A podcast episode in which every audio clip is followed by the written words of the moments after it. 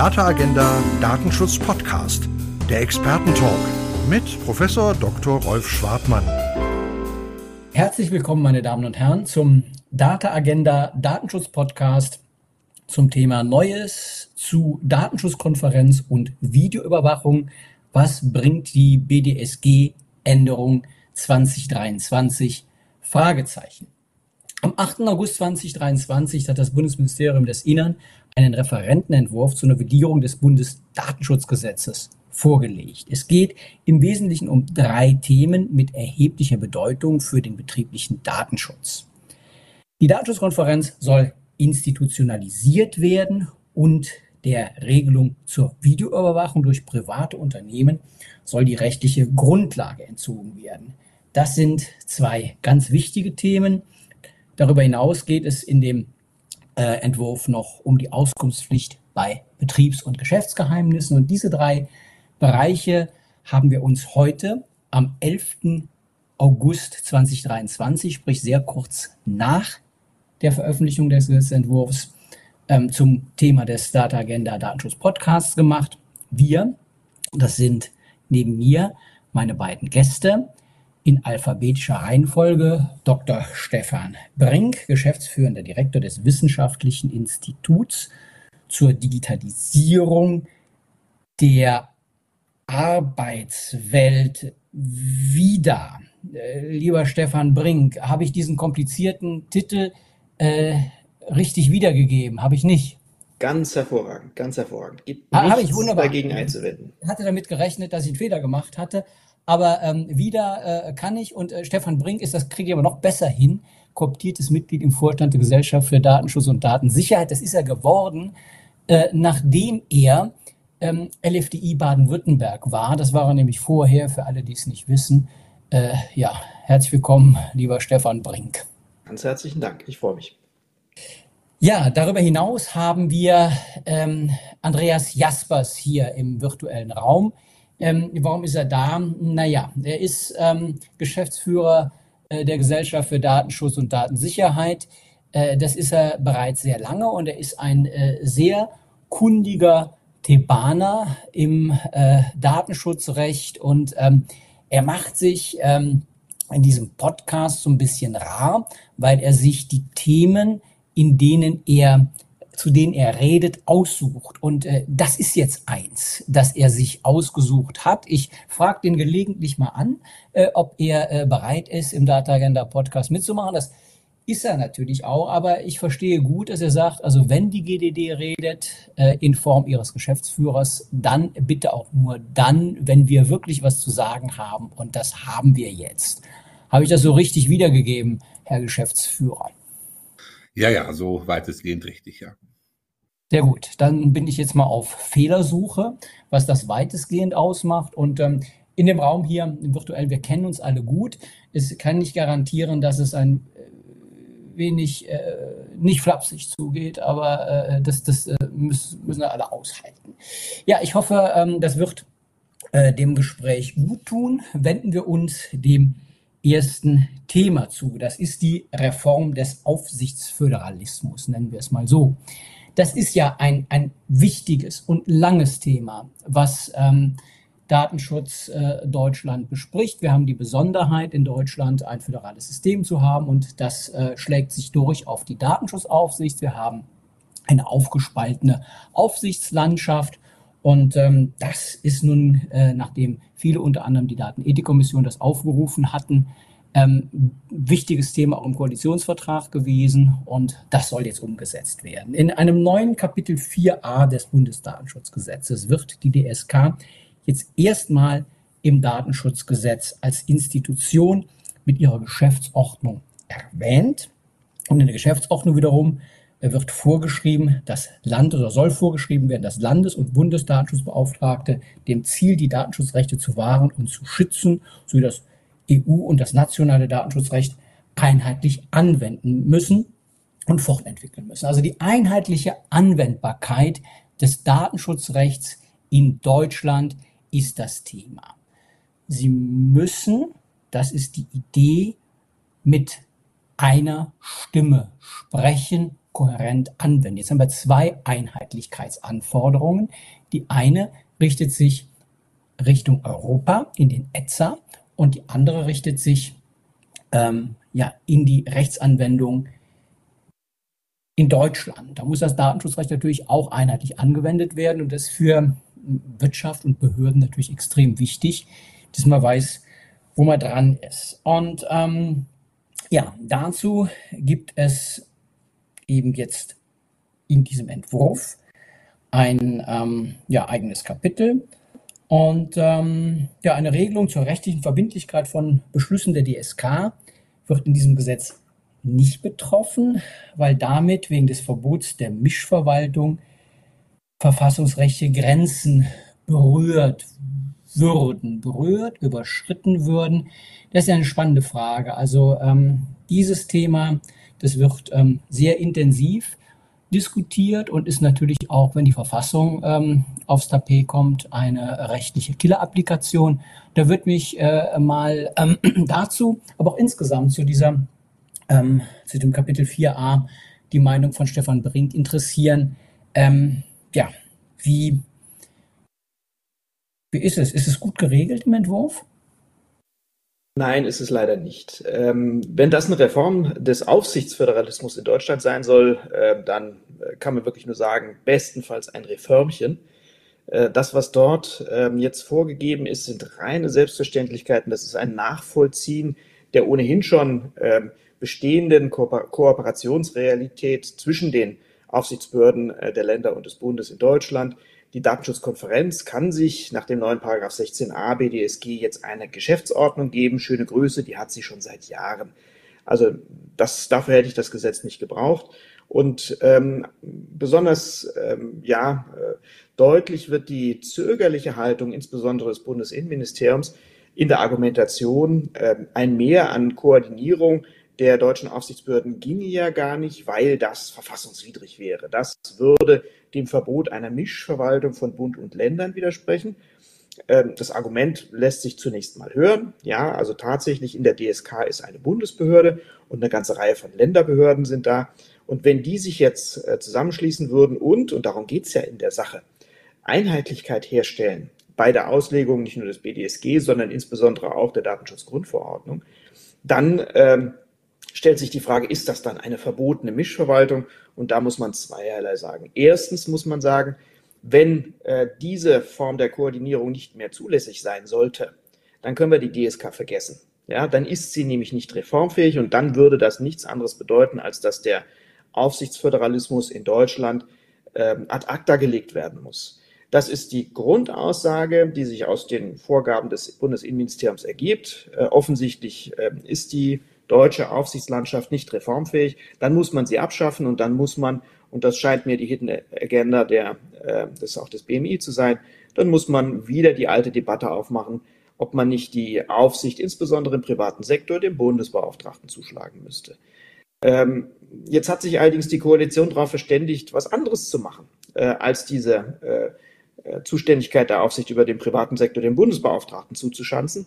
Und das BMI verweigert eine sinnvolle Lösung, einen sinnvollen Lösungsvorschlag. Also erstens muss man sagen, ohne so eine Reform wird es schwierig. Zweitens, Verbot der Mischverwaltung, da würde ich sagen, na ja, das seht ihr in anderen Bereichen nicht so eng.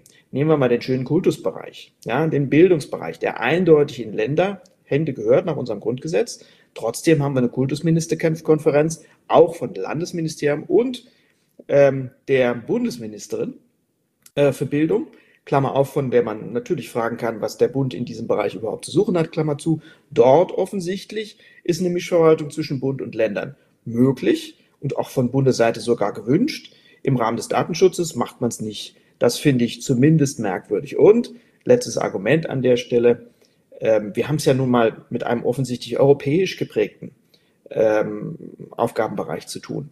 Was hätte denn näher gelegen, als die Überlegung anzustellen, ob nicht möglicherweise durch die europarechtliche Überlagerung das angeblich so strikte Verbot unseres Grundgesetzes, eine Mischverwaltung von Bund und Ländern zuzulassen, ob das nicht so überlagert wird, dass es eben doch geht. Ich glaube, und da gibt es inzwischen auch eine ganze Reihe von gutachterlichen Äußerungen, ähm, die wirklich sehr qualifiziert darlegen, dass es nicht um eine verbotene Mischverwaltung geht, sondern darum geht, die Aufsicht in Deutschland besser zu koordinieren. Die DSK ist durchaus dazu bereit. Das kann ich noch aus eigener Erfahrung schildern, wie intensiv man sich auseinandersetzt und wie ähm, wichtig auch das Thema genommen wird, der Einheitlichkeit des Verständnisses von Grundlagen des Datenschutzes. Aber äh, das, was das äh, Bundesinnenministerium da jetzt vorlegt als äh, Reformvorschlag, das ist wirklich, das ist nichts. Da wird noch nicht mal eine Geschäftsstelle eingeführt. Ja, da sollen sich, soll sich die DSK koordinieren, ohne überhaupt eine Geschäftsstelle zu haben. Also das ist wirklich, äh, das hätte sich nicht gelohnt. Das hätte das BMI auch für sich behalten können. Aber hätte denn das BMI überhaupt die Kompetenz, äh, den vielen Landesbehörden äh, genauere Vorgaben zu machen? Also ich meine, dass, äh, dass man sich eine Geschäftsordnung gibt, die es schon gibt, äh, das ist ja okay. Äh, kann man ja mal reinschreiben ins Gesetz. Aber darüber hinaus ist das doch für meine Begriffe wahrscheinlich schwierig. Also äh, da genauere Vorgaben zu machen. Wird man differenzieren müssen. Also natürlich kann das die Bundesebene nicht reinreden in die Tätigkeit von Landesaufsichtsbehörden, nämlich der, die der Landesbeauftragten, soweit sie Aufsicht im öffentlichen Sektor führen. Das geht den Bund nichts an. Wenn sich die Landesbeauftragten um ihre eigene Landesverwaltung kümmern, da ähm, ist der Bund außen vor. Aber der Bund hat ja schon im BDSG, im bestehenden BDSG, Regelungen getroffen, ähm, zur Koordinierung äh, der äh, Aufsichtsbehörden von Bund und Ländern, wenn auch nur sehr zaghaft. Das heißt, man ordnet sich schon eine Regelungskompetenz zu. Der Witz bei der ganzen Geschichte ist, das BMI ist ganz weit vorne, wenn es darum geht, das aktuelle System der Koordination in der Datenschutzkonferenz zu kritisieren. Man reguliert so ein bisschen rein, verweigert jetzt aber den großen Wurf. Und der große Wurf heißt Mehrheitsentscheidungen der DSK, die die äh, unterlegenen Mindermeinungen äh, in den äh, Landesaufsichtsbehörden rechtlich verbindlich einfängt. Das wäre ein Wurf gewesen. Das ist problematisch. Das geht natürlich an den Kern auch der Unabhängigkeit von äh, Landesaufsichtsbehörden, wäre aber aus meiner Sicht durchaus möglich gewesen. Nämlich die Unabhängigkeit von Aufsichtsbehörden schützt vor Eingriffen durch andere Gewalten, insbesondere von Seiten der Regierung, schützt aber nicht auf horizontaler Ebene davor, dass andere Aufsichtsbehörden anderer Auffassung sind. Das haben wir ja schon in der Datenschutzgrundverordnung angelegt mit dem Europäischen Datenschutzausschuss, der natürlich auch mehrheitliche Entscheidungen auf europäischer Ebene treffen kann, die dann national auch von einer Landesaufsichtsbehörde umgesetzt werden müssen. Das heißt, da ist nicht mehr viel mit Unabhängigkeit gegenüber den Freunden. Es muss eine Unabhängigkeit gegenüber den Feinden, darf man nicht sagen, aber gegenüber den bedrohlicheren Institutionen, also ähm, der Regierung, den Regierungen von Bund und Ländern und natürlich auch gegenüber ähm, der Wirtschaft und ihre, ihrer Lobbys geben. Aber eine Unabhängigkeit gegenüber den Freunden brauche ich nicht. Also da hätte es Regulierungsmöglichkeiten gegeben. Das wäre ein Wurf gewesen. Aber der ist mit dem, dem fadenscheinigen Argument, oh hoppla, ist ja eine Mischverwaltung, äh, ja, verschenkt worden. trotzdem noch eine Nachfrage. Hätte es nicht auch oder müsste es nicht auch von den Ländern kommen? Hätte es nicht kommen können. Stichwort Staatsvertrag. Wir haben das ja im Medienbereich. Ist das nicht, wäre, ich meine, der Frage, ob sich dafür äh, äh, eine Mehrheit findet äh, in der äh, Landschaft der deutschen Bundesländer. Aber wäre das nicht der dogmatisch äh, richtigere Weg gewesen oder anderer? Gut gangbarer? Müsste man den schwarzen Peter nicht zurückspielen aus Sicht des BMI? Ja. Theoretisch gesehen ja. Ähm, die Möglichkeit, äh, über einen Staatsvertrag zwischen den Ländern, vielleicht auch einen Bund-Länder-Staatsvertrag in dem Bereich zu agieren, ist natürlich theoretisch da. Aber äh, mal ehrlich, wenn wir aufs Problem schauen, ja, die Wirtschaft beschwert sich darüber, dass sie angeblich in ihrer Entfaltungsfreiheit eingeschränkt ist, weil da irgendwo Aufsichtsbehörden in den Ländern sind, Klammer auf, unzuständige Aufsichtsbehörden, die eine andere Auffassung vertreten als die zuständige Aufsichtsbehörde. Das äh, macht die Unternehmen so unfassbar befangen und klamm in der Vorgehensweise, dass sie sagen, oh, jetzt kann ich gar nicht mehr Daten verarbeiten. Das, äh, das andere Problem viel wichtiger ist nämlich, wie auf europäischer Ebene Themen gesehen werden, wie dort die Datenschutzgrundverordnung ausgelegt wird. Das wird geflissentlich ausgeblendet. Das ist doch das, wo ohnehin die Musik spielt. Wir müssen doch gucken, was sagen denn die Franzosen zu dem Thema, was sagen die Italiener und Spanier. Das ist doch das Spannende.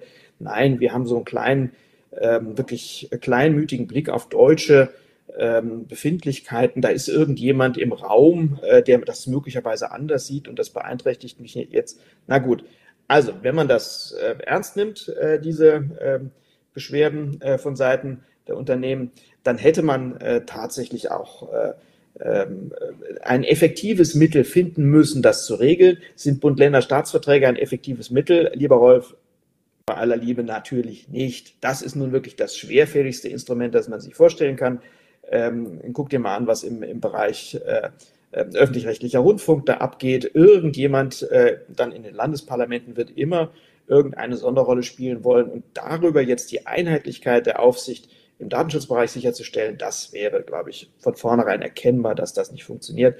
Nein, äh, natürlich gibt es Zweifel an der Gesetzgebungskompetenz des Bundes, aber wenn man das Thema regeln möchte, und das macht ja äh, dieser Änderungsentwurf gerade, ähm, der 16a ist ja eine bundesgesetzliche Regelung von der Koordination von Bundes- und Landesbehörden, äh, dann hätte man das mutiger machen müssen. Äh, und wenn man wirklich ein Interesse daran gehabt hätte, die Datenschutzkonferenz stark zu machen, dann hätte es dafür Möglichkeiten gegeben. Ich behaupte, das Bundesinnenministerium hat null Interesse daran, die DSK stark zu machen. Die wollen letztlich das System scheitern sehen, um sagen zu können, ja, dann müssen wir es doch dem Bundesbeauftragten geben und dann ist es schön einheitlich. Und das ist aber, das ist ein, ein durchschaubares Spiel, das mich ernsthaft enttäuscht. Dann lass mich zustimmen mit Blick auf die Praktikabilität ähm, in der Umsetzung von Recht in äh, Staatsverträgen, da hat man natürlich äh, vor sich ausgedrückt viel, viel Koordinierungsbedarf. Äh, an der Stelle Touché. Ansonsten ähm, lasse ich es so stehen. Vielen Dank für dieses äh, ähm, ja, äh, äh, pointierte Statement, das ähm, ja, dem Bundesinnenministerium noch ein bisschen Mut macht. Äh, nehmen wir es mal positiv. Jetzt würde ich mich gerne mal wenden an die Gesellschaft für Datenschutz und Datensicherheit in Person ihres Geschäftsführers. Äh, was ja immer als Elefant im Raum steht, ist natürlich auch die Frage, wenn wir Einheitlichkeit herstellen wollen, können wir das denn nicht auch erreichen, indem wir einer Institution das Zepter in die Hand geben? Und das könnte ja sein, ähm, der die BFDI. Ähm, jetzt äh, wird mich mal interessieren, äh, ist das ein probates Mittel, um Einheitlichkeit herzustellen? Ähm, gibt es ähm, aus Sicht der GDD da, ja, mal sagen, GDD ist Weltkind in der Mitte. Betrachtet die eine Seite, betrachtet die andere Seite, hat die Interessen des betrieblichen, behördlichen Datenschutzes im Auge und rät am Ende zu etwas, ähm, was abgewogen und sinnvoll für den Datenschutz mit Augenmaß ist. Und die Einheitlichkeit, ich glaube, uns alle einig, ist ein sehr hohes Gut für alle. Spitz gefragt, könnte man es, sollte man es zentralisieren? Vor- und Nachteile? Wie sieht das die GDD und vor allen Dingen, wie bewertet sie das pointierte Statement äh, des kooptierten Vorstandsmitglieds und ehemaligen Landesdatenschutzbeauftragten aus Baden-Württemberg, der die DSK auch von Ihnen kennt. Ja, was ist die Sicht, sagen wir mal, der GDD und damit letzten Endes im Wesentlichen auch der datenverarbeitenden Wirtschaft auf dieses Thema? Die Einheitlichkeit ist in der Tat ein Ziel, das ähm, die Wirtschaft gerne hätte, denn viele Unternehmen haben ihren Sitz über verschiedene Bundesländer verstreut und möchten natürlich gerne ihre Datenschutzinformation so anpassen, ähm, dass sie einheitlichen Vorgaben genügt. So, das ist das Ziel, die Zielsetzung. Wie man da hinkommt, ähm, in der Tat glaube ich auch, und da stimme ich wahrscheinlich Herrn, Herrn Dr. Brink zu, dass das wohl kein wirkliches ähm, durchsetzbares Mittel oder dass die Änderung des BDSG kein Mittel bereitstellt. Ja, man sagt einfach, naja, dann mag sich die DSK dann eine, eine Satzung geben, ja, ohne Regelungen zur Entscheidungsfindung und zur Mehrheitsentscheidung zu treffen. Die unterlässt das auch, die Mehrheitsentscheidung, ja, beim Thema wie ähm, agiert denn die DSK Richtung ähm, dem Europäischen Datenschutzausschuss? Da spricht der Gesetzentwurf von Einvernehmen, ja, ohne allerdings die Verbindlichkeit, die, die Verbindlichkeit des Einvernehmens zu regeln. Also in der Tat, ich stimme Herrn Dr. Brink zu. Ähm, ich glaube, gesetzgeberisch ähm, ist das ein untaugliches Mittel zum verfolgten Ziel der Einheitlichkeit, was aus Sicht der Wirtschaft gewünscht wird. Und äh, dann kommt immer die Frage, ja, gibt es überhaupt Probleme bei der Einheitlichkeit der Anwendung? Da gibt es viele. Und aus Sicht der GDD, aus Sicht der Wirtschaft bleibt unvergessen, als in Zeiten der Corona-Krise ähm, tatsächlich die Frage aufgeworfen wird, können wir Windows, können wir ähm, Windows 365 einsetzen, dürfen wir Microsoft Teams einsetzen, wo es dann zu einer offenen, möchte man sagen, Feldschlacht der Aufsichtsbehörden gekommen ist wo dann eben Aufsichtsbehörden gesagt haben, na, wir machen da nicht mit, ein Verbot entsprechend auszusprechen, was dann in diesen Krisenzeiten dann auch verheerende Folgen gehabt hätte. Ja, also die Einheitlichkeit ist sinnvoll. Jetzt ist natürlich die Frage, wie kriegt man sie hin? Ich glaube, ähm, dass es wahrscheinlich einfacher gehen würde, wenn man den Bundesbeauftragten für den Datenschutz auch die Kompetenz gibt, die Wirtschaft in Datenschutzfragen zu kontrollieren. So, ist das ein Vorteil? Gut, die Einheitlichkeit wäre gewährleistet. Politisch ist aber die entscheidende Frage, wer ist dann der Bundesbeauftragte für den Datenschutz oder die Bundesbeauftragte?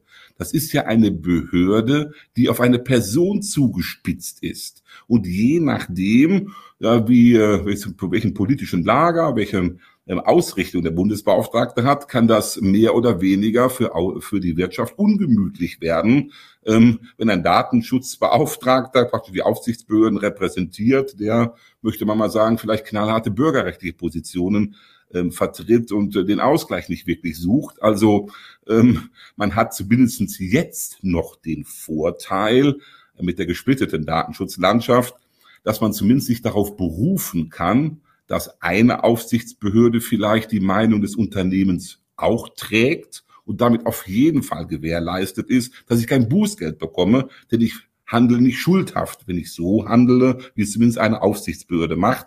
Das ist letzten Endes dann die andere Sicht der Dinge. Von daher, ähm, ja, schaut. Eine, eine Rückfrage an der Stelle noch. Das Argument ja. verstehe ich sofort.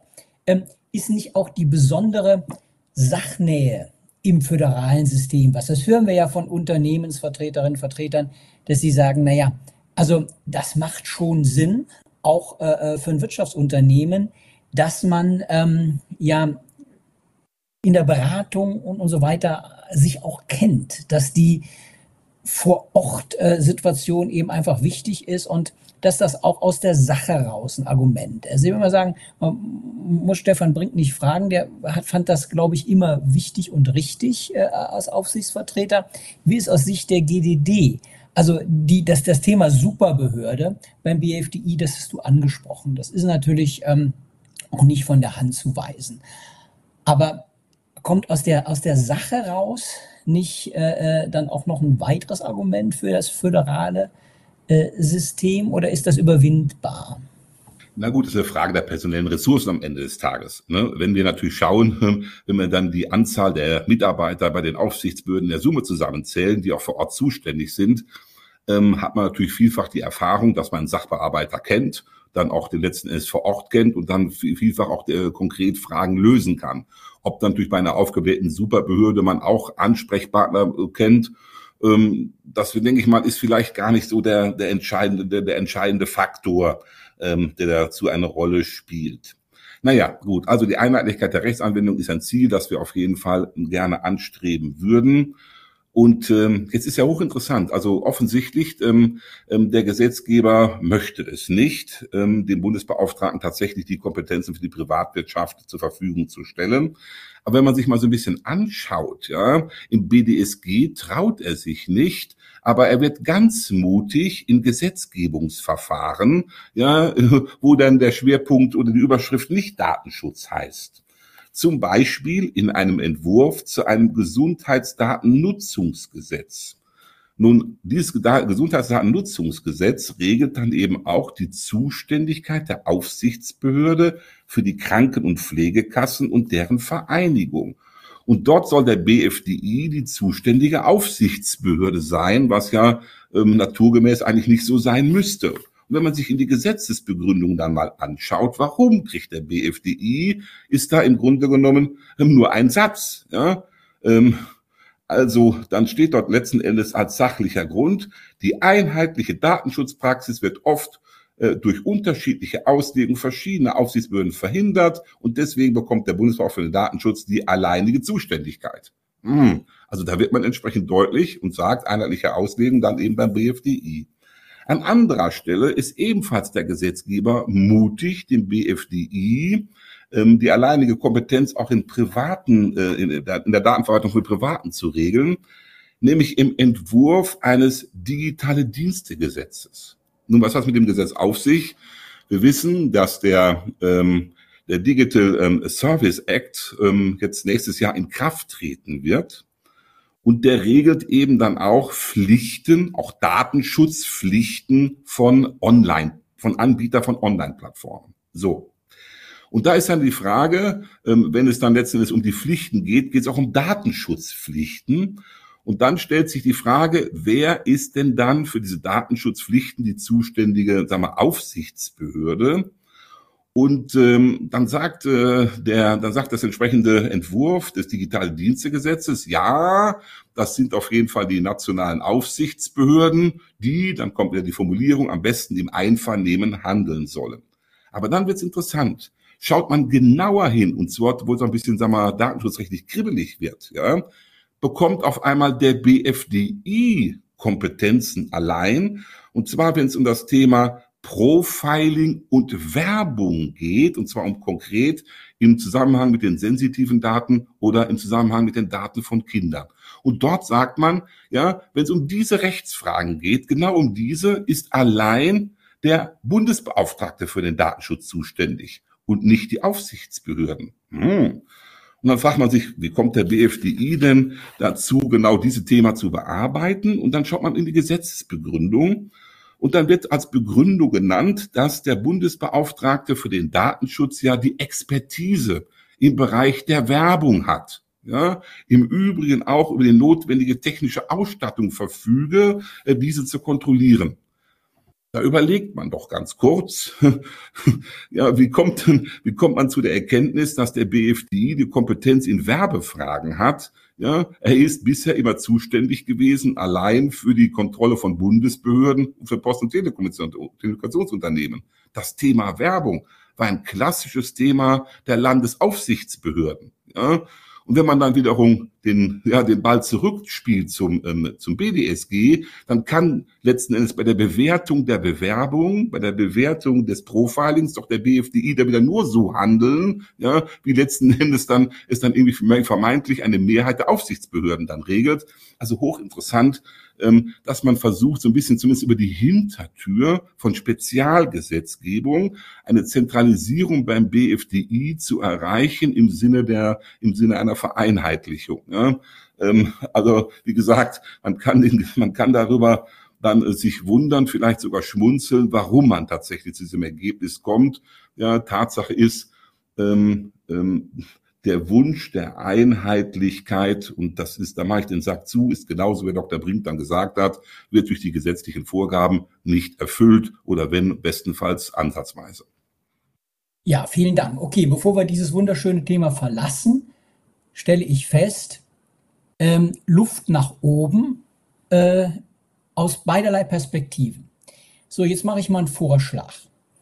Ähm, wie wäre es denn, wenn man Einheitlichkeit mal neu denkend versucht zu erzeugen? Äh, wie wäre es, man wird eine Anleihe nehmen bei einem Spruchkörpersystem, wie es ein gerichtlicher Spruchkörper ist. Man würde sich vorstellen, wir benennen äh, rollierend äh, aus der Reihe der Datenschutzbeauftragten einen aus dem Osten, einen aus dem Süden, Norden, Westen plus der BFDI wären fünf. Diese fünf müssten sich committen und hätten dann über eine Zeit, die man festlegen könnte, im Prinzip auch die Entscheidungshoheit. Die würden dann reinhorchen, wie ist das, aber müssten sich auf eine einheitliche Entscheidung festlegen. Wenn es fünf sind, gibt es auch kein Patt. Das heißt, man kann sich durchsetzen. Würde das denn nicht einen Mittelweg bedeuten, der auf der einen Seite Einheitlichkeit erzeugen könnte, der in alle, wenn man so will, Regionen reinhorchen würde. Man würde sich dann darauf verständigen, dass das nach fairen Systemen wechselt, aber man würde doch sowohl den Föderalismus erhalten können, als auch die Einheitlichkeit ja über eine gewisse Entscheidungspflicht im Spruchkörper erzeugen können. So wird ein gerichtlicher Spruchkörper ja auch immer nur funktionieren können. Ist diese Anleihe, denn wenn wir schon unzufrieden sind mit dem, was da ist, nicht eine Idee, die man ähm, auch mal äh, überlegen könnte? Richtet sich an beide. Ne? Ja, wenn ich mal ähm, zunächst antworten darf, ähm, nein, klare Antwort, äh, keine gute Idee. Ähm, Ideen darf man immer haben und auch neue Vorschläge machen ist super. Das Problem ist nur, wir befinden uns nicht auf einer Tabula rasa. Wir entwickeln jetzt nicht die Datenschutzaufsicht neu, sondern wir machen das in bestehenden Gefügen. Die Datenschutzgrundverordnung sagt zu dem Thema erstaunlich wenig. Äh, deswegen hat sich ja zu Recht auch die EU-Kommission immer rausgehalten bei diesen innerstaatlichen Fragestellungen. Wie machen wir es denn jetzt tatsächlich mit der Datenschutzaufsicht in Deutschland? Aber wir haben schon ein Grundgesetz. Und ähm, der Föderalismus ist festgeschrieben, und zwar so festgeschrieben, dass er nicht mehr aus dem Grundgesetz wegzudenken ist. Artikel 79 Absatz 3, Ewigkeitsklausel, das kriegen wir nicht weg. Und wir können den Föderalismus auch nicht dadurch ersetzen, dass wir Gruppen bilden von Ländern, äh, von, von Ostdeutschen und von Westdeutschen, von Armen und von Reichen, äh, von klugen und von dummen Ländern. Nee, können wir nicht. Äh, sondern wir haben lauter Länder.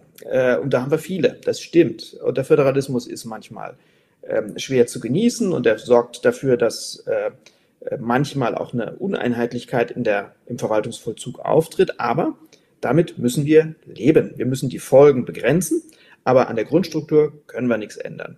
Deswegen, ähm, wir kommen an den äh, 17, 18 Aufsichtsbehörden in Deutschland nicht vorbei. Das sollte man dann auch irgendwann mal akzeptieren. Äh, wenn man unser Grundgesetz äh, nicht komplett auf den Kopf stellen möchte. Also müssen wir auf der Basis nach Lösungen suchen. Ich habe ja nichts dagegen, dass das Bundesinnenministerium äh, kreativ wird, aber äh, nicht in dem Sinne, dass wir ähm, zuständige Aufsichtsbehörden aus den Entscheidungen rausnehmen. Die müssen vorkommen und nicht nur mittelbar und nicht nur informell, sondern tatsächlich äh, auch in der Lage sein, das zu machen. Ich glaube, ein mutiges Innenministerium hätte ja durchaus ähm, der DSK zum Beispiel die Auflage geben können, ihr bestimmt in eurer Geschäftsordnung, in welchen Fällen eine verbindliche Mehrheitsentscheidung möglich ist. Das wäre doch schon mal ein guter Schritt gewesen. Es gibt ja Bereiche, wo schon die Geschäftsordnung aktuell Mehrheitsentscheidungen vorsieht. Ähm, dass man das nicht auf alle äh, Fragestellungen erstrecken kann, ist klar, aber dann hätte man einen Teil schon mal abräumen können und man hätte, das wäre auch politisch klug gewesen, diese schwierige Entscheidung zunächst mal der DSK und ihrer Geschäftsordnung überlassen. Es ist ganz sicher, die Aufsichtsbehörden verspüren den Druck, dass da was geändert werden muss, dass das nicht optimal läuft. Ja? Und die Aufsichtsbehörden würden sicherlich auch noch mal sehr intensiv darüber nachdenken, ob man die Geschäftsordnung nicht erweitern könnte um weitere Mehrheitstatbestände. Das wäre ein guter Weg, das ist auch machbar, das ist umsetzbar. Alles andere ist theoretisch immer nett, sich das zu überlegen, aber ich fürchte, mit unserer Verfassung nicht zu machen. Da würde ich, bevor ich weitergebe, auch wenn das vielleicht ein bisschen mir nicht zustimmt, Moderator, durchaus nochmal die äh, äh, Gegenerwägung halten. Also nach der Logik kann ich natürlich jede Zentralisierung nicht machen auf den BFDI. Ne, das äh, ähm, ist so. Ob das ein politisches oder ein äh, verfassungspolitisches, verfassungsrechtliches Argument ist, da würde ich auch gerne nochmal ein Fragezeichen dran machen. Also ähm, ich glaube, dass man das, was ich geschildert habe, ist auf jeden Fall föderalistisch betrachtet ein Plus gegenüber der Zentralisierung, die ja in Rede steht. Insofern würde ich an der Stelle sagen, das ist Richtung Kompromiss durchaus in Ordnung. Ob es rechtlich nicht geht, ähm, das weiß ich nicht, da wäre ich jetzt nicht so sicher, ob ähm, der Bund das Recht der Wirtschaft äh, nicht, äh, wenn es um die Aufsicht über die, über die Wirtschaft geht, nicht über die Behörden, äh, äh, das nicht regeln dürfte, das weiß ich nicht. Also insofern, ich, ich würde eher umgekehrt sagen, ich, ich meine schon, dass es geht. Und dann wäre es aus meiner Sicht wiederum politisch klug zu sagen, lassen wir es nicht einem geben, sprich keine Superbehörde, sondern lassen wir den Bund mitmachen, aber lassen wir die äh, ähm, vier äh, Bereiche äh, äh, der Regionen eben mitnehmen. Also ich, ich finde die Idee äh, rechtlich und politisch zumindest mal besser als Stefan Brink sie findet äh, und auch machbarer. Äh, aber wie sieht Andreas Jasper? Wir müssen jetzt nicht vertiefen das Thema, aber das finde ich einfach, wenn wir schon über Dinge reden, äh, die nicht gut sind, äh, ist das was, Andreas Jasper, wo man darüber nachdenken könnte als, als Idee? Na gut, das Charmante an der Idee ist, ähm, dass das eben nicht auf eine Person oder von einer Person zugemünzte Behörde ist, die dann ihre politische Auffassung zu Datenschutzfragen allein durchsetzen kann, sondern letzten Endes wir ein mehrköpfiges Gremium haben, was dann auch mit Mehrheit entscheidet.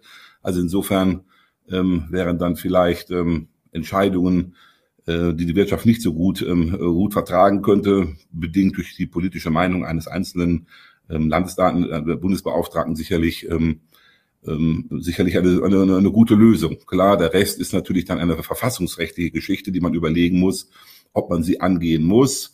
Ähm, es wird sich sogar wahrscheinlich sogar ähm, die, der Mühe lohnen, das tatsächlich auch mal durchzuprüfen, denn wir müssen davon ausgehen, wir reden von der Digitalisierung und in jedem Rechtsgebiet, das irgendwie die Digitalisierung anschneidet, vom Gesundheitsdatenschutz bis zu den europäischen Datenakten, ja, spielt die Nutzung personenbezogener Daten eine entscheidende Rolle. Das heißt, eine solche Behörde, die die Datenschutzaufsicht trägt, ja, ähm, hat eine, äh, hat in der Zukunft eine wahnsinnige äh, Macht. Das muss man wirklich so sagen, die, die stetig steigt mit der Digitalisierung und dass man sich dann vielleicht sinnvollerweise Gedanken dazu macht, ob man vom Klein-Klein der Staaterei weggeht, dann aber auch gleichzeitig eben nicht nur eine Person zum Alleinentscheider macht, sondern dass man auf eine, das auf einer Gremienebene zur Entscheidung beruht, ähm, halte ich jedenfalls in der Überlegung aller Mühen wert.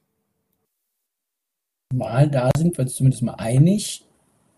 Die DSGVO, sprich das Europarecht, es nicht verbietet. Verfassungsrechtlich müsste man müsste man prüfen. Ich glaube, da ähm, kann man sich auch darauf einigen. Ne? Das okay wäre, wenn das sich einer angucken würde. Ähm, ja, damit langes Thema, Reform, Reformchen, was auch immer, ist ja mehr die herrschende Meinung hier der äh, beiden Diskutanten, ist eher ein Reformchen, äh, ähm, schließen wir ab und wenden uns einem super spannenden Thema zu, nämlich ähm, der der Videoüberwachung. Wir haben im Bundesdatenschutzgesetz Paragraph 4 BDSG, der ermöglicht Videoüberwachung ähm, in öffentlichen Räumen für Private und die öffentliche Hand. Und er sagt aber das Bundesverwaltungsgericht, für Private, da gibt es keine Kompetenz für den Bund, das zu regeln. Und deswegen hat das Bundesverwaltungsgericht äh, diesen Paragraphen 4 für unanwendbar erklärt, weil er mit der DSGVO nicht in Übereinstimmung steht und ähm, wirft dann die Rechtsanwendung zurück auf Artikel 6 Absatz 1 Buchstabe F, denn das ist ja die Norm, mit der die öffentliche Hand im Rahmen der Interessenabwägung agieren kann. Und das Argument war ja letztlich zu sagen, wir haben hier nur eine mal sagen, nachvollzogene Interessenabwägung im äh, Paragraphen 4 und ähm, das, das darf man nicht machen als Bundesgesetzgeber. Das war ja ein Streit damals. Vielleicht können wir das auch noch gleich kurz, kurz mal erwähnen. Also ob es diese Norm äh, geben soll, erinnere ich mich gut, als äh, das BDSG gemacht wurde. Da wurde das ja als, ähm, als hilfreich empfunden ähm, mit Blick ähm, auf, äh, auf die Wirtschaft, dass man da Rechtssicherheit schafft. Und Jetzt äh, soll mit Blick auf die Rechtsprechung des Bundesverwaltungsgerichts das aufgehoben werden und wir fallen auf die allgemeine Norm des Artikel 6 Absatz 1 Buchstabe F zurück. Und an der Stelle, eben hatte Stefan Brink die erste Antwort des Andreas Jaspers. Wie ist die Bewertung ähm, der GDD äh, zur, ja, zur Aufhebung von Paragraph 4 BDSG an der Stelle. Ja, in der Tat. Der Paragraph 4 ist ja aus dem alten BDSG mehr oder weniger reingerettet worden. Er ist wortgleich, fast wortgleich, wortgleich ähm, zum alten Paragraphen, ähm, glaube 6b war es gewesen und sollte eine gewisse Rechtssicherheit schaffen. Natürlich kann man schnell ähm, zum Nachdenken ähm, ob diese Norm, insbesondere mit Blick auf das Hausrecht privater, überhaupt europarechtskonform ist. Denn ähm, die Grundverordnung fordert ein öffentliches Interesse dafür, dass der nationale Gesetzgeber tätig werden kann. Und wo ist das öffentliche Interesse, dass ich ähm, dass es eine Regelung gibt bezüglich meines äh, der Durchsetzung meines privaten Hausrechts mittels privater Videoüberwachung. Also da hatte ich schon immer so ein bisschen Bauchschmerzen an dieser Stelle. Das Bundesverwaltungsgericht ist dann genau in die Wunde reingesprungen und hat dann wirklich gesagt, nein, wir wenden das nicht an. Ja, so, was sind die praktischen Folgen? Nun, vielleicht zunächst einmal ähm, ist jetzt damit klargestellt, wenn der Paragraph 4 für die Privatwirtschaft nicht gilt, dann entfällt auch die Anwendung des Paragraphen 4 Absatz 2, der eine nur eingeschränkte Informationspflicht beinhaltete. Ja, nach Paragraph 4 Absatz 2 brauche ich nur so ein Piktogramm aufhängen und runterschreiben, Sie werden freundlicherweise unter, ähm, überwacht durch Unternehmen XY. So. Mittlerweile ähm, hat sich diese Europarechtswidrigkeit dieser, dieser eingeschränkten Informationspflicht da sowieso schon durchgesetzt. Der Standard, den Sie mittlerweile heute überall sehen, ist letzten Endes ein Mehr an Informationen. Ähm, mittlerweile orientieren sich alle an entsprechenden Muster, das die Aufsichtsbehörden in, in, in, entwickelt worden ist. Also insofern ähm, haben wir jedenfalls Rechtsklarheit, was die Infopflichten dann anbetrifft. Sie müssen nämlich dem Artikel 13 genügen. So, wenn man sich die Norm genau anguckt, ist ja im Wesentlichen der Paragraph 4 eine Interessenabwägung. Artikel 6 Absatz 1 Buchstabe F ist auch eine Interessenabwägung. Ein, voll, ein Aspekt ist allerdings ähm, interessant, nämlich in Paragraph 4 Absatz 1 Satz 1 hat der Gesetzgeber eine Interessenabwägung vorgenommen und hat tatsächlich geregelt, dass für einen gewissen, sagen wir mal, Sonderraum, Shopping Center, Parkhäuser, öffentlicher Schienenverkehr ein entsprechendes Interesse zur Videoüberwachung unterstellt werden darf. Der Gesetzgeber hat seinerzeit darauf reagiert, auf einen Terroranschlag, der seinerzeit in München stattgefunden hat, wo in einem Einkaufszentrum in Nähe des äh, Olympiageländes dann, wie gesagt, äh, verheerende Folgen ähm, ähm, ähm ausgeübt worden sind. Und Terroristen haben natürlich gerne dann auch solche Shoppingcenter, solche geschlossenen Bereiche genutzt, weil die entsprechende Detonationswirkung erheblich größer war. So, und jetzt wollte man einfach mit dieser Regelung dann auch ähm, einzelne Meinungen einzelner Aufsichtsbehörden overrulen. Ja, ne, wir haben ja gerade über das Thema uneinheitliche ähm, Aufsichtspraxis gesprochen. Da gab es ja einige Aufsichtsbehörden, die den Betreibern von Shopping Malls untersagt haben, äh, die Shopping Mall mit Video zu überwachen, mit der Begründung, man, äh, wo ist der Unterschied zwischen der Shopping Mall und der Einkaufsstraße? Da muss ich doch auch unbeobachtet gehen können. Ja, dieses Spannungsverhältnis Sicherheit gegen Freiheit ist jedenfalls für diese, sagen wir mal, Sonderräume gesetzlich geregelt worden was ist das Schicksal jetzt dieser Sonderräume? Ja? Also wird jetzt möglicherweise die Aufsichtsbehörde, die seinerzeit den Betreiber von Shopping Malls untersagt hat, Video zu betreiben, jetzt wieder aktiv werden und sagen, na, der Paragraph 4 ist jetzt gestrichen und jetzt bitte Betreiber der Shopping Mall, lässt das mal bitte sein, was die Videoüberwachung anbetrifft. Naja, da kommt so das Gegenargument, ähm, welche Motivation hat denn der Betreiber der Shopping Mall? Naja gut, er kann doch jetzt nicht Hilfspolizist spielen, aber na gut, es geht natürlich auch am Ende des Tages auch um seine Eigentumsrechte. Ja, was ist denn die Folge, wenn es da, wenn es da knallt? Ja, neben der Tatsache, dass jemand kriminelle Handlung handelt, für die natürlich dann die entsprechenden Strafverfolgungsbehörden zuständig sind, ja, kann ich aber für die nächsten Monate erstmal meine Shopping Mall, wie heißt es, schließen, ja, und habe die entsprechenden Einnahmeverluste. So, und äh, da habe ich sicherlich ein hohes Interesse daran, dass vielleicht möglicherweise ähm, hier eine gewisse Präventionswirkung ähm, ausgeübt wird.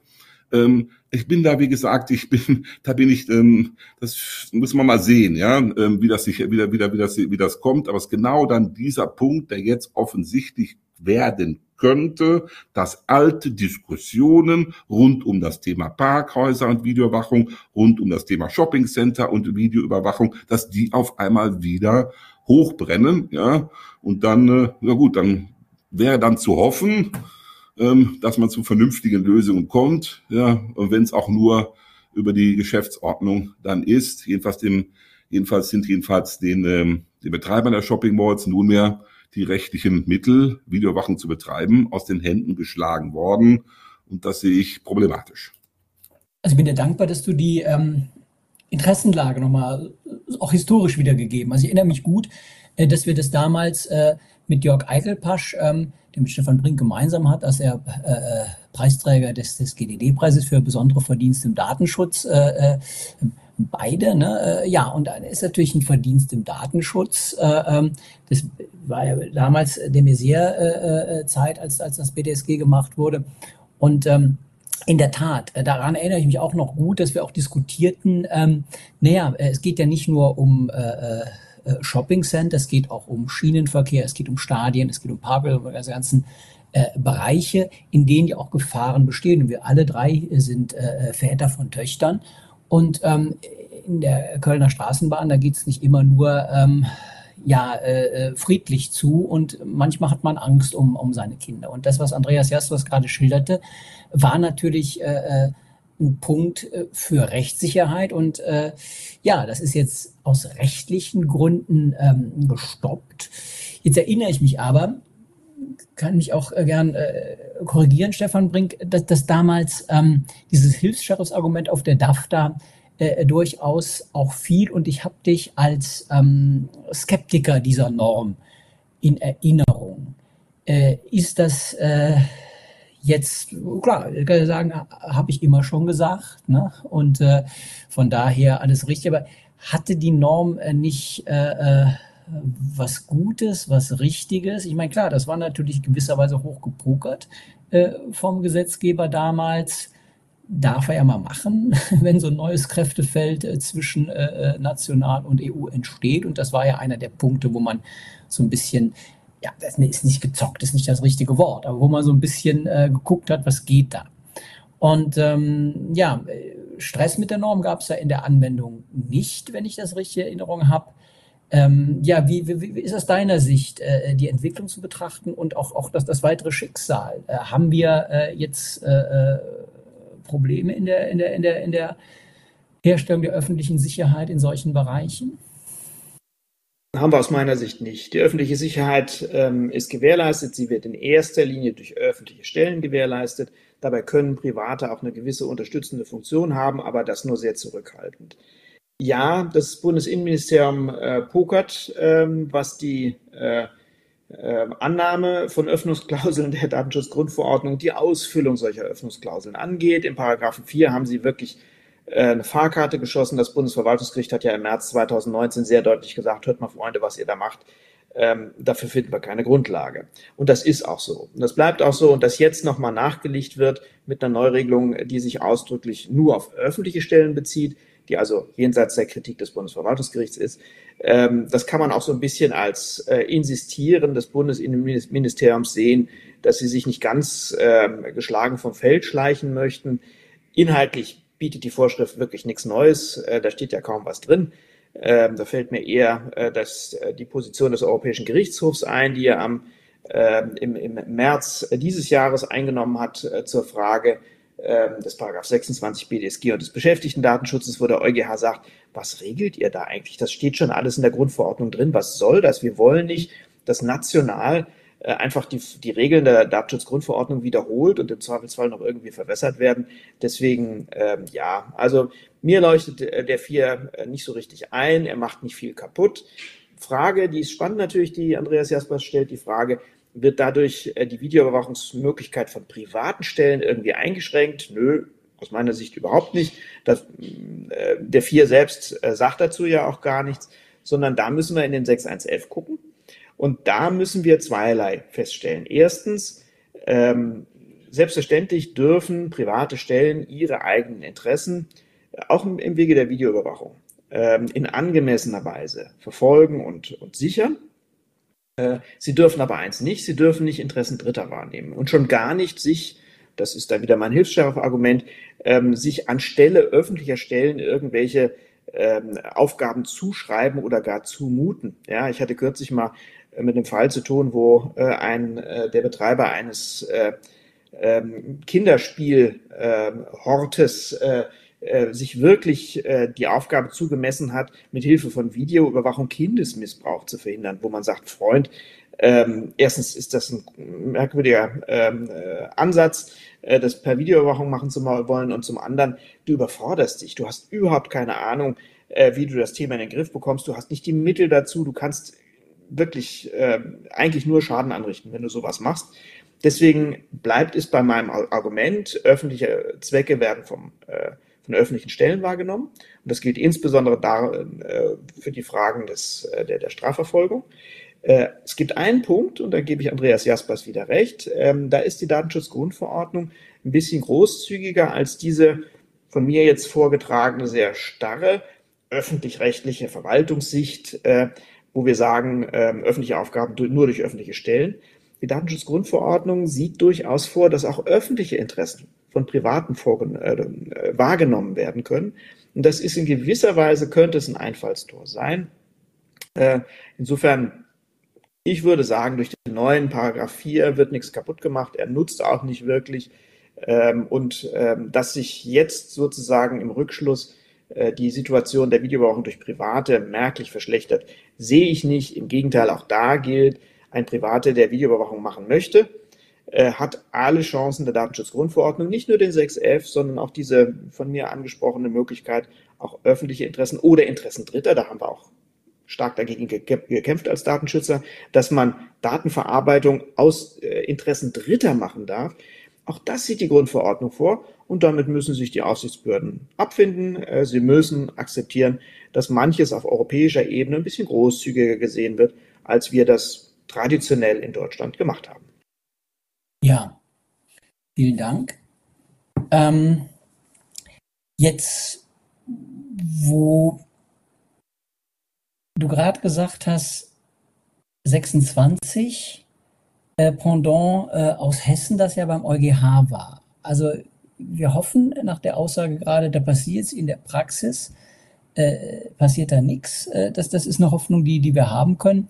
Aber was mich dann schon noch interessiert, wo ich dich gerade hier habe, ähm, der EuGH hat ja zu diesem ähm, hessischen äh, Beschäftigtendatenschutzgesetz gesagt, gar nicht mal, äh, dass dass man es, gesagt, es ist, es ist jetzt so viel abgeschrieben aus der DSGVO, es ist Wiederholungsverbot adressiert.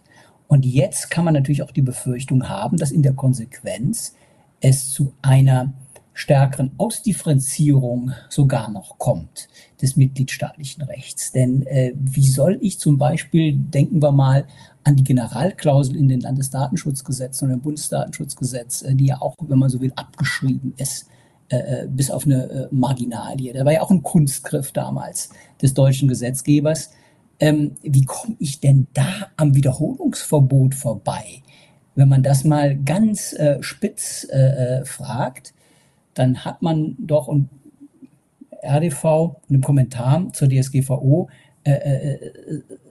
ja, kommt dazu jetzt was, aber doch fast das Problem, dass die Generalklauseln wegen Verstoß gegen das Wiederholungsverbots äh, vielleicht auch europarechtswidrig sein können. Und damit hätten wir natürlich ein ganz massives Problem an der Stelle. Das äh, wollte ich dich mal fragen, wo jetzt äh, du dich mal aufgerufen hast, äh, wie du das siehst. Denn äh, das ist ja schon äh, gerade im Verhältnis, äh, wo wir gerade sind, zwischen ähm, äh, ja, DSGVO und Bund äh, schon ziemlich dogmatisches äh, Fund, was der EuGH da, da reingedonnert hat, jetzt Absolut. in der ersten Entscheidung. Ne? Absolut, deswegen hat es ja auch gewaltig gerauscht im Blätterwald auch. Gab ja eine große Aufregung, die aus meiner Sicht jetzt übertrieben ist, was den Beschäftigten Datenschutz angeht. Nämlich, wir haben dort ja immer auch die Rückfallposition, wenn der 26 in bestimmten Bereichen nicht funktionieren sollte, dann macht man es halt über die Artikel 6 Grundverordnung und da brennt in der Regel auch nichts an. Ähm, zwei Antworten auf die Thematik Wiederholungsverbot. Äh, steht uns nicht eine noch viel stärkere nationale Gesetzgebung ins Haus, äh, die dann viel ausdifferenzierter noch ist? Meine Antwort ähm, ist zweiteilig. Äh, zum einen, ähm, das mit dem Normwiederholungsverbot wird aus meiner Sicht gerade im Datenschutzbereich übertrieben. Schauen wir in den Erwägungsgrund 8 rein, der Datenschutzgrundverordnung. Dort ist ausdrücklich vorgesehen, dass Mitgliedstaaten Teile dieser Datenschutzgrundverordnung in ihr nationales Recht aufnehmen dürfen. Ja, also da ist eine Ausnahme vom Normwiederholungsverbot drin und das ist auch sinnvoll. äh, weil tatsächlich das Datenschutzrecht als junge Rechtsmaterie auch immer noch mal sozusagen äh, eine gewisse Breite braucht. Ähm, auch wenn es ein bisschen komisch klingt, ähm, die nationalen Rechtsanwender müssen das Recht auch finden können. Und die Chance, dass ähm, ein Amtsgericht oder ein, irgendeine Verwaltungsstelle äh, die einschlägigen datenschutzrechtlichen Normen nicht auf europäischer Ebene findet, sondern vielleicht eher im Landesdatenschutzgesetz oder in einem nationalen Fachgesetz, ist halt relativ groß. Deswegen ist der europäische Gesetzgeber großzügig gewesen, hat gesagt, naja, um Gottes Namen, dann schreibt es halt nochmal in nationales Recht rein. Das finden wir jetzt in dem Kontext nicht so schlimm, was den Datenschutz angeht. Also erstens, da ist man ein bisschen großzügiger.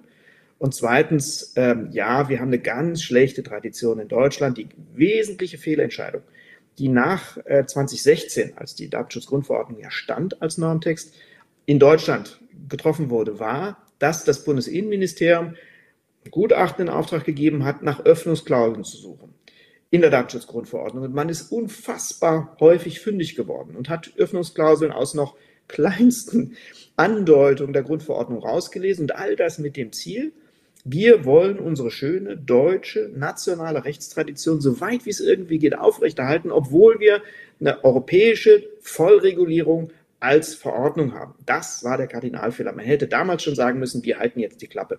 Ja, die Deutschen haben eine schöne Rolle gespielt bei der Entwicklung des Datenschutzrechts, aber jetzt ist es europäisch. Es ist nicht nur eine, eine Richtlinie, sondern es ist eine Verordnung und jetzt haben wir nichts mehr zu sagen. Es sei denn, wir werden ausdrücklich aufgefordert, wie im 88 Datenschutzgrundverordnung, das ist eine klare Öffnungsklausel für ein Beschäftigten-Datenschutzgesetz. Aber ansonsten hätte man sich zurückhalten sollen. Und eine Fülle von Regelungen im BDSG stehen wirklich auf sehr wackeligen Beinen. Wir gucken uns gleich noch eine an äh, wo man sagen muss, hört mal zu, Freunde, äh, ihr habt da was reguliert, ihr meint, ihr hättet eine Öffnungsklausel und ihr meint, das sei jetzt nicht im Widerspruch zum Normtext der Datenschutzgrundverordnung, ihr irrt euch das ist nicht anwendbar, was ihr dort gemacht habt. Lasst es sein. Und das ist die Botschaft an den nationalen Gesetzgeber im Bereich des Datenschutzes. Lasst es sein.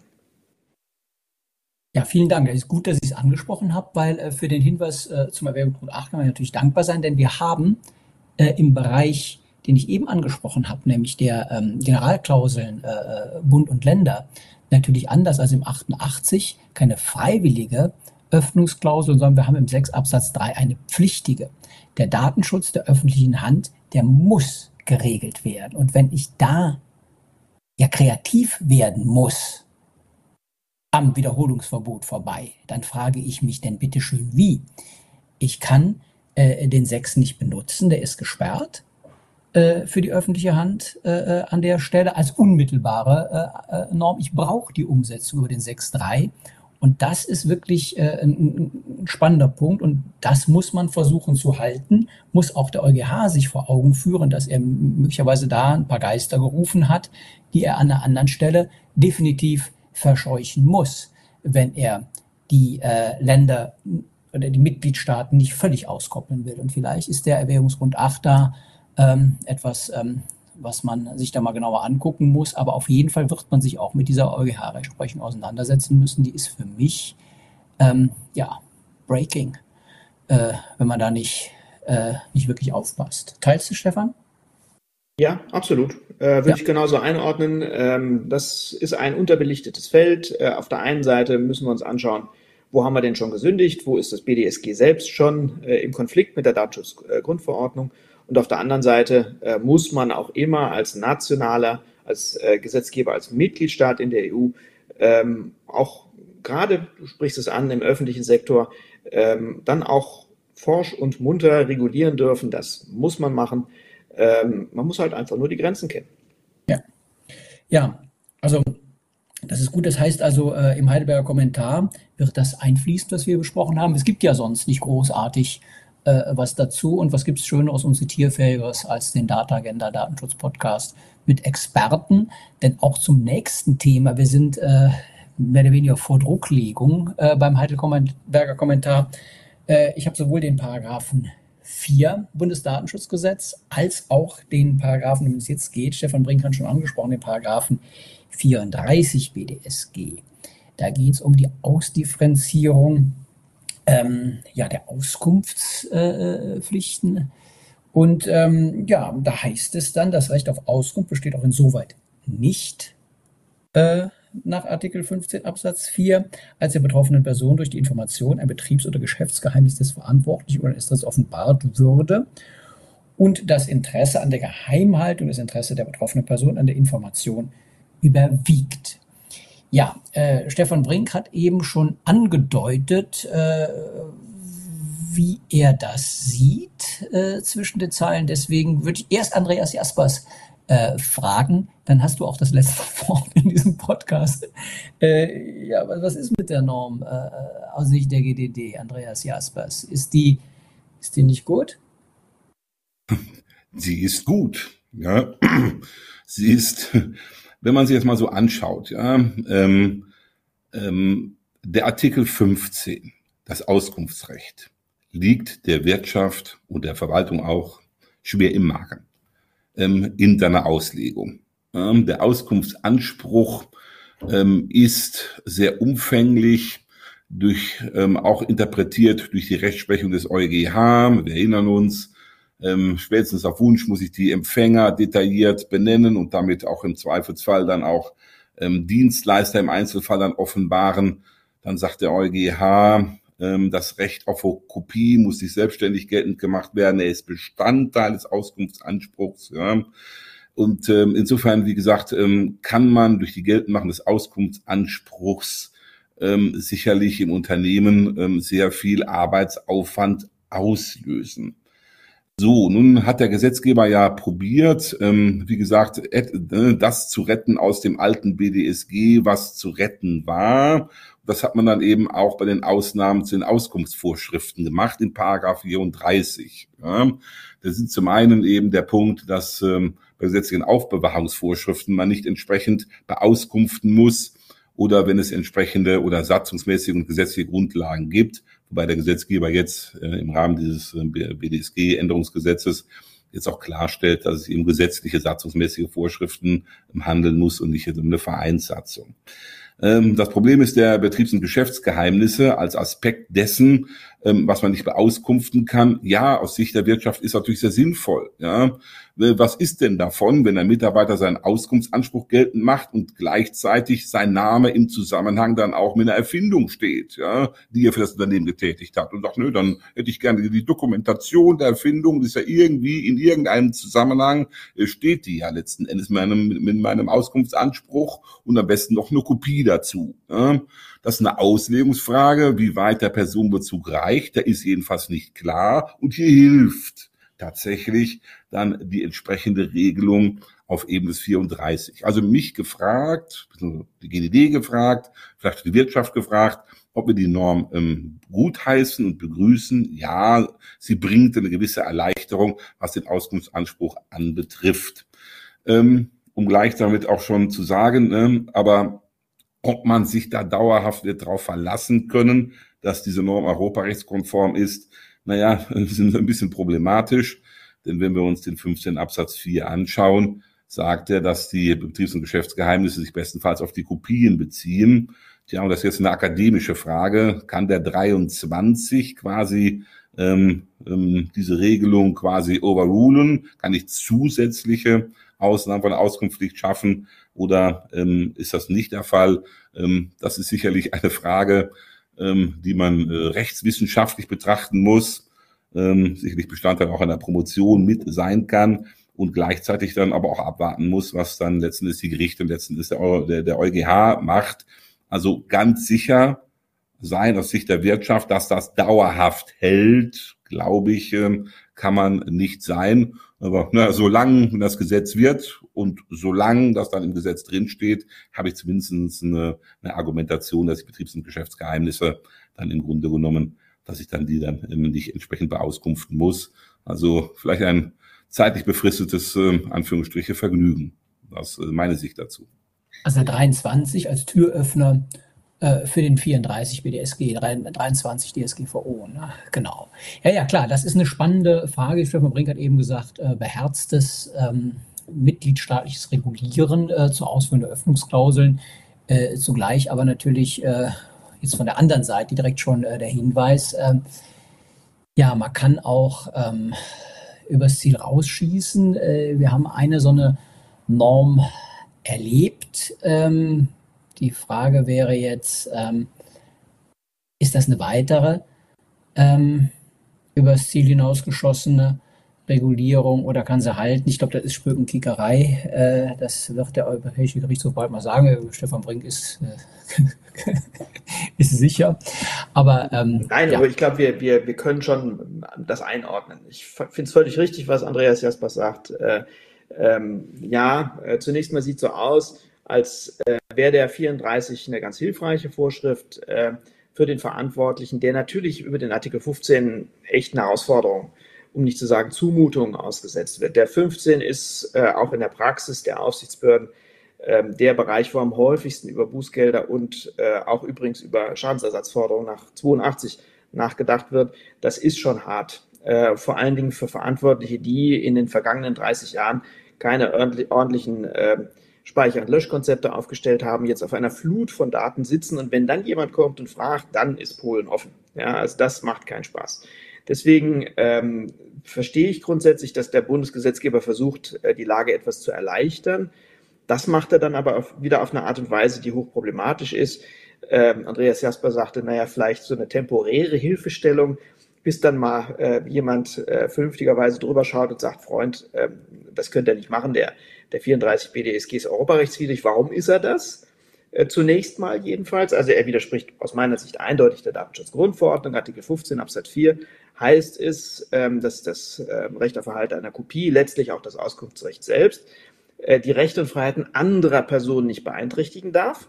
Ähm, das heißt, der Verantwortliche selbst, der keine andere Person ist, sondern äh, sozusagen nicht von dem 15.4 profitieren kann, der ist der vollen Härte des Gesetzes ausgesetzt. Äh, der kann nicht sagen, oh, ich habe jetzt aber einen unverhältnismäßigen Aufwand oder äh, das passt mir jetzt gar nicht oder was auch immer. Er kann eigentlich nichts vorbringen gegen den 15. Das können nur andere. Also der Verantwortliche darf nur Rechte anderer, zum Beispiel deren Urheberrecht oder sowas, äh, in Stellung bringen. Und jetzt versucht der Bundesgesetzgeber, das mit Eigenrechten des Verantwortlichen zu machen. Das geht nach dem Wortlaut des 15.4 nicht. Das muss man zunächst mal festhalten. Aber insofern auch da ein ähm, Lichtstreif am Horizont. Äh, möglicherweise ist der 15.4 auch einfach zu rigide oder zu äh, fokussiert formuliert. Äh, am Datenschutzrecht soll ja nun nicht die Welt genesen. Und äh, Datenschutzrecht ist ja nicht das äh, oberste Rechtsgut, äh, das unsere Rechtsordnung kennt, sondern es ist ein wichtiger Aspekt, ein wichtiges Interesse und ein wichtiges Grundrecht, auch im Kontext anderer konfligierender Rechte. Zum Beispiel eben von Urheberrechten, Betriebsgeschäftsgeheimnissen und anderen. Das heißt, der Verantwortliche hat ja einen Punkt. Der hat ja einen guten, ein, guten, ein gutes Recht. Es ist ein gutes Recht, darauf zu bestehen, dass er über die, ähm, seine Pflichtigkeit nach Artikel 15 nicht seine ganzen Betriebs- und Geschäftsgeheimnisse ähm, rausjagen muss. Deswegen wie heißt die Lösung? Möglicherweise würde der Europäische Gerichtshof auch diesen Weg einschlagen. Er würde sagen, ja, also den 15.4, der 15.4 sieht das nicht vor, aber eine verfassungskonforme, und zwar europarechtlich, verfassungskonforme Interpretation des Artikel 15 und des Auskunftsanspruchs des Betroffenen muss auch andere Grundrechte und Freiheiten anderer berücksichtigen. Zum Beispiel auch das Eigentumsrecht, des Verantwortlichen, zum Beispiel auch sowas wie Betriebs- und Geschäftsgeheimnis. Und auf dieser Ebene, wir kennen das national als verfassungskonforme Interpretation, kann man möglicherweise den 15 äh, einschränken. Und genau das hätte jetzt der Bundesgesetzgeber gemacht mit dem 34. Da kann man jetzt lang drüber philosophieren, ob es Aufgabe eines nationalen Gesetzgebers ist, auf Europ europarechtlicher Ebene verfassungskonforme Auslegungen vorzunehmen. Aber zu retten wäre das möglicherweise. Aber äh, ob der EuGH das macht, weiß ich nicht. Äh, und äh, auf den ersten Blick würde ich sagen, sieht nicht so gut aus mit dem 34. Normalerweise wird sowas weggeräumt. Es sei denn, ähm, Erwägungsgrund 4 ist ja einer meiner, ich glaube auch deiner Lieblingserwägungsgründe, weil er die praktische Konkordanz, die du gerade äh, ein bisschen erläutert hast, natürlich auf äh, äh Ebene der DSGVO einführt. Und es gibt in dem Konzert äh, der, der vielen äh, Bedachtnahmen und Rechte natürlich äh, nicht den Datenschutz als Supergrundrecht, sondern er ist äh, ja ein wunderschön äh, klingendes Instrument unter vielen, die auch schön klingen müssen. Und an der Stelle ähm, nochmal vielen Dank für den Hinweis, ähm, dass man auf rechtlicher Ebene dann vielleicht doch noch was für den Paragraphen 34 tun kann. Und ähm, ja, das war doch ein äh, schönes, konstruktives äh, äh Schlusswort äh, von Stefan Brink. Wir haben äh, eine gute Stunde geredet. Ähm, ich glaube aber, das hat sich gelohnt. Wir sind äh, zu einem Zeitpunkt hier aktiv, wo wir einen ganz frischen Entwurf vorliegen haben. Wir haben uns den in den letzten beiden Tagen angeschaut und haben nach bestem Wissen und Gewissen äh, darüber hier diskutiert. Ich bedanke mich sehr herzlich für dieses ähm, ja wirklich sehr, sehr aus meiner Sicht konstruktive, qualitativ hochwertige ähm, Gespräch am 11. Juli, äh, August, 11. August 2023 zum Thema Neues zu Datenschutzkonferenz und Videoüberwachung. Was bringt die BDSG Änderung 2023? Vielen herzlichen Dank an Dr. Stefan Brink, Geschäftsführender Direktor des WIDA und ähm, Andreas Jaspers, ähm, Geschäftsführer der Gesellschaft für Datenschutz und Datensicherheit, sehr vergleichbare Positionen. Äh, herzlichen Dank an ähm, beide hier. Und ähm, ja, ähm, ja, auch, auch, verabschieden. Wollt, wollt ihr euch, meine Herren, oder äh, muss ich das alleine machen? Äh, Wir bedanken uns einfach bedanken sich. Andreas Jaspers winkt äh, äh, und äh, ich gebe seinen ähm, Dank mal wieder und bedanke mich zurück, auch bei allen, die zugehört haben. Herzlichen Dank ähm, fürs Zuhören und bis zum nächsten Data Agenda Datenschutz Podcast. Das war der Data Agenda Datenschutz Podcast, der Expertentalk mit Professor Dr. Rolf Schwartmann.